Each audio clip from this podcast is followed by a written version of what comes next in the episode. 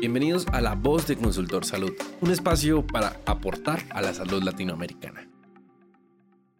Un saludo para toda la audiencia de La Voz de Consultor Salud. Hoy nos acompaña el doctor Javier Hernández, que es gastroenterólogo, hepatólogo e investigador en enfermedades hepáticas. Doctor, ¿cómo se encuentra? Muchas gracias, Susana. Muy bien. Eh, agradecerte por esta oportunidad también a Consultor Salud y a todas las personas que nos escuchan. Muchas gracias. Bueno, doctor, demos un poco de contexto en esta conversación. ¿De qué hablamos cuando nos referimos a la hepatitis y cuántos tipos existen? Bueno, hepatitis es básicamente inflamación del hígado. Es decir, puede haber diferentes formas como ese hígado se, se inflame. Puede ser por tóxicos como el alcohol, que es con lo que las personas están más familiarizadas. Pueden ser por enfermedades autoinmunes, es decir, se forman anticuerpos que van y atacan el hígado pero una causa muy, muy importante de, inflamación del hígado, es decir, de hepatitis, son las causas virales. Dentro de esas causas virales nosotros tenemos hepatitis que son agudas, es decir, que resuelven, se curan en los siguientes seis meses después de haber sido adquiridas, y otras hepatitis que se vuelven crónicas, como por ejemplo la hepatitis por el virus B y la hepatitis por el virus C, que son las que realmente nos están dando mayores dolores de cabeza al sistema de salud pública, no solamente de Colombia, sino a nivel mundial, porque esa cronicidad de esas hepatitis virales B y C genera muchos problemas a la salud, como veremos a lo largo de, este, de, este, de esta entrevista. Bien, doctor, ya hizo la primera mención sobre el virus C y el virus B. ¿Cuál es la diferencia entre el virus de la hepatitis B y el virus de la hepatitis C? Bueno, una, una, diferencia grande desde el punto de vista que el virus de hepatitis B es un virus DNA, el virus de hepatitis C es un virus RNA. Eso, eso tiene implicaciones en cuanto a la, a la capacidad de, de, mutar, de cambiar del virus y a la posibilidad que hemos tenido de desarrollar vacunas contra, contra el virus. Existe vacuna con una alta tasa de, de protección, de eficacia contra el virus de hepatitis B, en nuestro país la vacunación se inicia desde temprana edad. En el recién nacido comienzan las primeras dosis, pero la vacuna contra el virus de hepatitis C no ha sido, no ha sido posible. No ha sido posible y eso está dado por esas eh, mutaciones tan frecuentes que, que se dan en, el virus. Doctor, y, en, y a día de hoy, ¿qué sabemos eh, sobre el virus de la hepatitis C en Colombia, ya que hizo la mención a nuestro país? Cuéntanos un poco sobre epidemiología, número de casos, población de riesgo. Para que veamos de pronto un poco la magnitud, centrémonos en que este es un problema de salud global. global. En 2016, la Organización Mundial de la Salud, eh, teniendo presente que las infecciones crónicas por virus de hepatitis B y C ya eh, juntas sobrepasan los casos y la mortalidad de lo que está ocurriendo por el virus del VIH, tomó cartas en el asunto y se planteó como uno de los objetivos de desarrollo sostenible la disminución por lo menos en un 90% de los casos de hepatitis C para el año 2030 y la disminución por lo menos en un 65% de la mortalidad por el virus de hepatitis C para el año 2030. Esto está dado porque eh, los últimos reportes nos hablan de 58 millones, 58 millones de personas a nivel mundial infectadas por el virus de hepatitis C. De ese grupo, eh, aproximadamente 1.5 millones de nuevas infecciones por año y unas 290 mil muertes aproximadamente al año por el virus de la hepatitis C. Esto es porque eh, habitualmente el virus de la hepatitis C termina produciendo cirrosis a largo plazo y sobre la cirrosis el cáncer hepatocelular y las diferentes complicaciones de la cirrosis. Esos números, Susana, que te acabo de mencionar son a nivel mundial. Ahora bien, ¿qué pasa en Colombia? En nuestro país se calcula o se estima que tenemos una prevalencia del 0,67%. ¿Eso qué significa? Que de cada mil colombianos, 6 tienen hepatitis C. Si nosotros tomamos la población nacional, estamos hablando de que aproximadamente 320 mil personas, 320 mil colombianos podrían tener hepatitis C. Pero lo más, lo más triste de esto es que solamente un 20% de las personas que tienen hepatitis C se, dan cuenta o están enteradas en este momento que tienen hepatitis C. Es decir, que estamos hablando que de cada 100 potencialmente infectados, solamente 20 saben que tienen la enfermedad, porque es una enfermedad que puede ser, nosotros la llamamos en, medicina una enfermedad silente, una enfermedad que no da síntomas, no da mayores molestias, la persona igual va en el transporte público, igual está en la fila de banco, igual es el familiar que está sentado a nuestro lado, igual somos nosotros si no nos hemos hecho nunca pruebas de, hepatitis C. Es decir, no, te vas a dar cuenta que tienes hepatitis C hasta, hasta que ya no comienza a dar manifestaciones de esa enfermedad crónica que es la, que es la cirrosis. Bueno, retomemos esto que me acaba de mencionar porque yo quisiera preguntarle cuáles son los síntomas más comunes de la hepatitis C. Si es una enfermedad silente, ¿cómo hace un médico o cómo hace una persona para decir, bueno, esto es un, un momento en el que yo debo consultar, es un momento en el que requiero atención de mayor nivel? ¿O cómo se hace? Hay un episodio agudo, no todas las personas dan síntomas durante esa fase aguda, pero algunos podrían tener dolor abdominal, presencia de de ictericia, que es esa coloración amarilla en los, en los ojos, pueden tener náuseas, pueden tener vómitos, pero no todos los pacientes hacen síntomas. Algunos sencillamente adquieren la infección y no resuelven la infección en los primeros seis meses y la infección se vuelve crónica y luego no se dan cuenta que la tienen. Aquí, aquí Susana, es donde es supremamente importante esto que gracias a, a Consultor Salud estamos haciendo en el día, en el día de hoy, y es como mandar ese mensaje de, alerta a todos los colombianos y a toda la, población que nos está escuchando, que no es necesario esperar a tener síntomas, es solamente que nosotros identifiquemos algunos factores de riesgo, que ya los voy a mencionar, para decir, oye, yo tengo la posibilidad de tener hepatitis C. Y si tengo la posibilidad de tener hepatitis C, pues le digo a mi médico, le digo, por favor, soliciten una prueba de hepatitis C, que entre otras, Susana, es supremamente fácil, fácil de realizar. La podemos realizar mediante una punción en el dedo, o sea, como cuando se hace una glucometría, que pinchan el dedo, sacan una gotica de sangre y en 15 minutos tenemos el resultado. Eso se llama prueba rápida. Nos acostumbramos mucho, yo creo que decirle ahora a un colombiano prueba rápida lo tiene ya en la, en mente por todo lo que pasó en la pandemia COVID, o sea, nos familiarizamos con el concepto de pruebas rápidas. Bueno, ese tipo de pruebas se pueden hacer también para hepatitis C también puede ser una muestra de sangre. Y es cuestión de, contarle al médico sobre si usted ha sido transfundido antes de 1996, si usted ha sido una persona privada de la libertad en algún momento, si usted es una persona que ha tenido una cirugía mayor, y hablamos de cirugía mayor toda aquella que requirió hospitalización por más de 24 horas, si usted es diabético, si usted ha tenido enfermedad renal crónica y ha requerido hemodiálisis, si ha tenido tatuajes, si ha tenido conductas de riesgo como el uso de drogas intravenosas o el uso de drogas inhaladas. Si es mayor de 50 años, este es un punto importante y esto está soportado en, en guías nacionales. Si una persona es mayor de 50 años y no tiene ninguno de los factores de riesgo que acabo de mencionar, el solo hecho, el solo hecho de ser mayor de 50 años ya es suficiente razón para realizarse la prueba y que podamos detectar la enfermedad. Yo le digo a mis estudiantes, Susana, que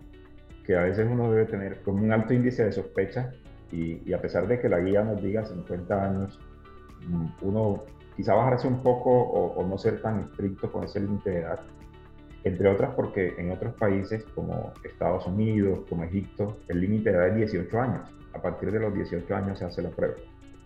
Y también porque no es fácil para el, para el usuario, para el paciente, reconocer algunos factores de riesgo en la consulta médica. Hay, hay factores de riesgo que no son fáciles de contar.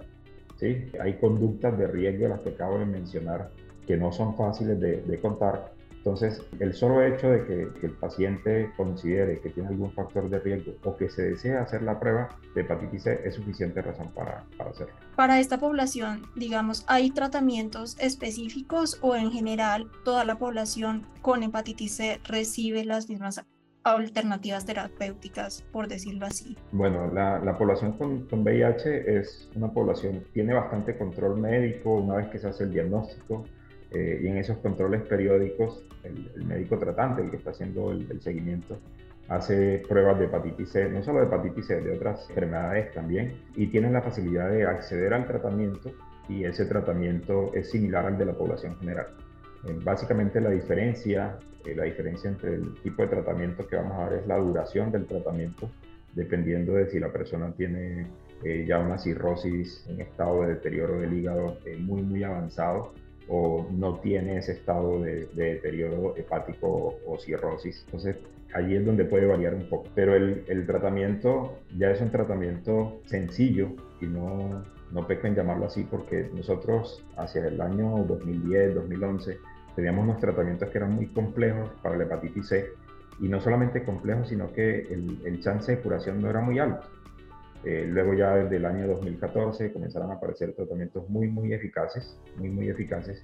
Y afortunadamente 2023, desde años anteriores, tenemos disponible en Colombia, ojo, están disponibles en Colombia, tratamiento oral. No son inyecciones, no duelen, no producen ningún malestar. Son tratamientos orales por aproximadamente 12 semanas. Estamos hablando de 84 días con la posibilidad de que el 98% de las personas que lo reciben se curen, se curen de la hepatitis C, que es otro concepto eh, fundamental. La hepatitis C se cura, o sea, no es una enfermedad que vamos a estar tratando crónicamente, sino que en cuestión de 12 semanas, 84 días, podemos lograr la, curación. Y la otra buena noticia, Susana, y, no sé si me adelanto con eso alguna de tus preguntas, es que la historia de la hepatitis C es emocionante, emocionante por, por todos los vuelcos que, que ha venido dando y por todo lo que se ha logrado en tan poco tiempo. Eran tratamientos muy costosos, muy costoso, estamos hablando de más o menos 100, 120 millones de pesos por, de tratamiento por, por paciente, era muy difícil tratar pacientes. Luego el Ministerio Nacional de Salud y Protección Social se dio a la tarea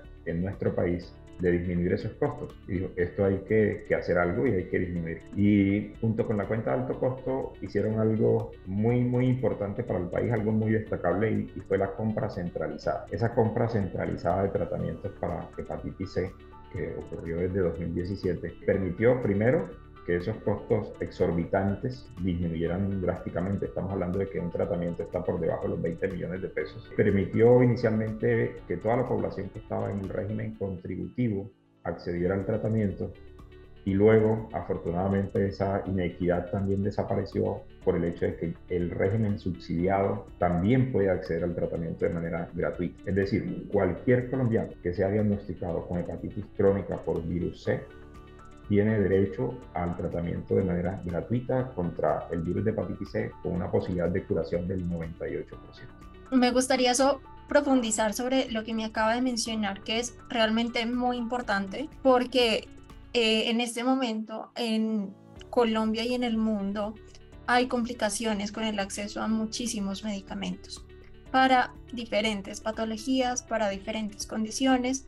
En el caso del tratamiento para el virus de la hepatitis C, ¿cuál es la situación de acceso? Tenemos acceso 100% al tratamiento. No hay un colombiano que tenga diagnóstico de hepatitis crónica por virus C y que no pueda acceder a, a este, a este primer esquema de, de, de tratamiento que en el momento en el país el tratamiento que tenemos disponible es la combinación de sofosbuvir más velpatasvir, que es una tableta, vienen los dos, los dos compuestos, vienen en una sola tableta y, y en una dosis diaria por 84 días, eh, curación del 98%. El problema en el país no es la disponibilidad del tratamiento. Nuestro problema es la falta de diagnóstico de estos pacientes. Las estadísticas nos dicen que aproximadamente 320 mil colombianos y sin embargo estamos detectando por año y reportando a nuestro sistema de vigilancia epidemiológica, al CIVIGILA, 880, 890 casos por, por año. A, ese ritmo, a ese ritmo de, de, mil por año nos vamos a gastar 320 años en, en, encontrar estos colombianos que ya podrían tener la infección por el, por el virus C. Entonces, uno de los mensajes que debe quedar de esta, de esta entrevista, eh, Susana, es que eh, debemos buscar la hepatitis C. La hepatitis C no tiene un letrero en la frente, este mensaje es para los médicos. La hepatitis C no viene el paciente con un letrero en la frente que dice yo tengo hepatitis C. No, no va a venir. Usted debe tener un alto índice de sospecha para eh, pedir la prueba. Y es una prueba que está cubierta por el, por el plan de salud. El código es 906225, es el código único de, de, procedimiento en salud para la prueba de anticuerpos contra hepatitis C. Si esa prueba sale positiva, hacemos una prueba confirmatoria que es la carga viral, que también está cubierta por el, por el plan de salud. Eh, no hay excusas, no hay excusas para, para que no busquemos eh, la hepatitis C. Retomemos esto, que es más bien el mensaje para toda la comunidad Mm, que trabaja en el sector salud. En Colombia, ¿qué mecanismos podrían implementarse para garantizar ese diagnóstico de la hepatitis C cuando está silente, cuando realmente una persona no puede identificarla por sí misma y luego que de verdad lleguen al tratamiento?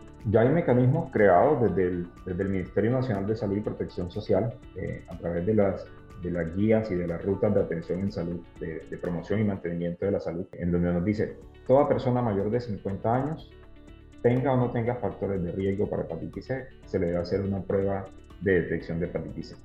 Esa prueba es una prueba de anticuerpos contra hepatitis C y el código único de procedimiento en salud es 906225. Está cubierta por todas las EAPBs, EPS, y, y, nadie la debe glosar. O sea, no hay, no hay, no hay por qué eh, glosarla, no hay por qué tener miedo a, a, solicitar, a solicitar esa prueba. Si esta prueba sale positiva, lo que sigue es realizar una carga viral de hepatitis C, que es la prueba confirmatoria. Y una vez que esta carga viral está positiva, nosotros reportamos al CIVIGILA, nuestro sistema de vigilancia epidemiológica, el caso de hepatitis C. En ese momento se vuelve visible, visible para la cuenta de alto costo, se vuelve visible para su EAPB, para su EPS, y a partir de allí se, inicia la ruta de, de tratamiento del, del paciente. Ahora bien, si es un paciente que no tiene los 50 años todavía, pero tiene factores de riesgo como ser diabético, como haber sido transfundido antes del 96, como tener relaciones eh, sexuales sexo hombre con hombre, usuario de drogas intravenosas, usuario de drogas nasales, pacientes con, que han sido privados de la, de la libertad. Todo ese grupo de pacientes, pues, o cirugías mayores, todo ese grupo de pacientes pues, se debe realizar una prueba de hepatitis, de hepatitis. A veces, Susana, nosotros vemos en la, la población colombiana que es, uy, yo como que tengo como que tengo anemia, me siento débil, me siento débil, voy, voy a un laboratorio y, y, me hago una prueba de un hemograma para ver cómo está la hemoglobina. Eso es habitual. Es, es, habitual que a nosotros nos lleguen los pacientes a veces diciendo, es que yo me hice, doctor, yo me hice este hemograma y me hice este otro examen porque yo creía, yo creía que de pronto tenía la hemoglobina baja. Entonces yo a veces les digo, bueno, ¿y, y por qué un examen que no, que no pasa de los 20 mil pesos? Una prueba de anticuerpos que no pasa de los 20 mil pesos. Tienen dos opciones. En el, en el próximo control, si usted está escuchando esta entrevista y cree que tiene eh, factores de riesgo para hepatitis C, en el próximo control médico le, cuenta, le cuenta a su médico y le dice, venga, yo creo que tengo factores de riesgo para hepatitis C, ¿por qué no me pide la prueba de anticuerpos contra hepatitis C?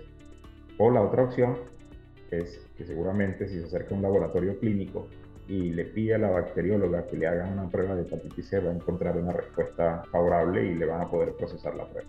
Bien, doctor, eso en términos de tratamiento y con lo que contamos actualmente en el país. A nivel global, ¿qué avance se ha dado en la, en la búsqueda de nuevos tratamientos? ¿Hay alguna vacuna disponible que pueda prevenir el, el contagio o frenar la transmisión del virus de la hepatitis C?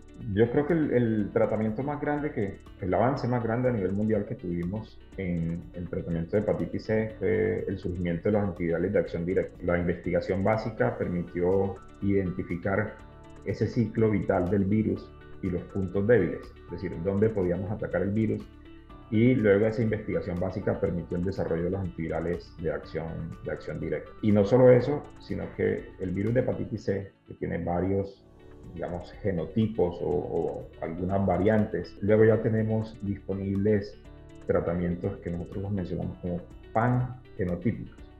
Pan en medicina quiere decir que, que cubre todo, o, entonces aquí nos, nos, estaría cubriendo todos esos genotipos. El tratamiento disponible en, en Colombia de sofosbuvir, sofosbuvir más belpatavir es un tratamiento pan genotípico, cubre todos los genotipos del virus de hepatitis C. Al cubrir todos los genotipos, ya nosotros no estamos haciendo genotipificación, no es necesario. Eso era algo que hacíamos hace 5 o 6 años, pero ya la genotipificación del virus de hepatitis C no es necesaria para dar ese primer esquema de tratamiento a los, a los pacientes. ¿Qué otros avances se tienen? Miren que estaba mencionando siempre que, existe una efectividad como el 98%, 98%, es decir, nos queda un 2%, 2, 3% de pacientes que no responden a ese primer tratamiento. Ya hay tratamientos disponibles para ese grupo de pacientes no respondedores. Desafortunadamente no están disponibles en el país todavía.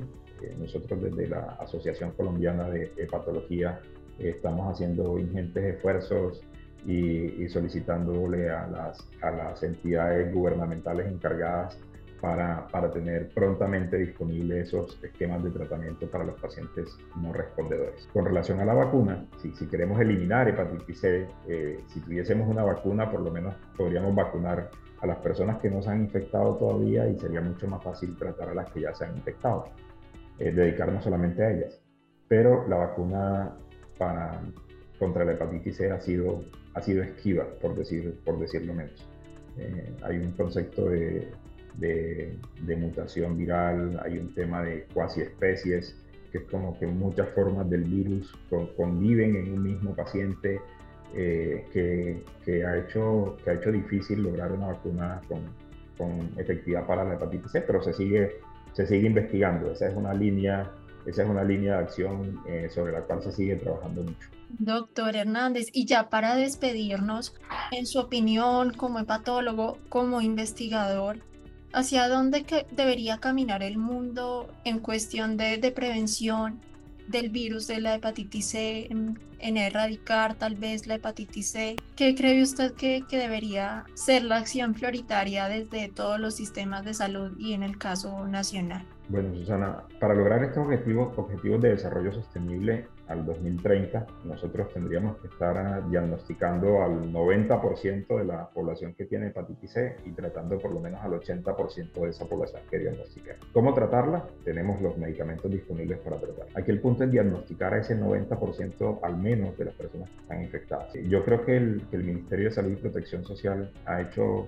una gran labor en, establecer una normativa que nos, que nos permite lograr eso. Tenemos la prueba, la prueba es gratuita o está cubierta por el plan de salud, la prueba confirmatoria también está, hay unas guías nacionales que nos dicen a quién, a quién eh, hacerle la prueba. Toca ahora que desde el nivel de atención primaria, ¿sí? el médico general se empodere con relación a, la, a qué pacientes debe planizar para hepatitis C. Toca incluso además del médico general las diferentes especialidades, medicina interna, cirugía, eh, ginecología, eh, eh, geriatría, todos, todos estemos como, como muy conscientes de esta gran problemática en, salud pública, porque esto no es solo función del hepatólogo, esto no es solo función del, del infectólogo, ni el gastroenterólogo buscar al paciente con hepatitis, con hepatitis C. Y esto es una suma de voluntades. El individuo como tal y la comunidad como tal debe motivarse a que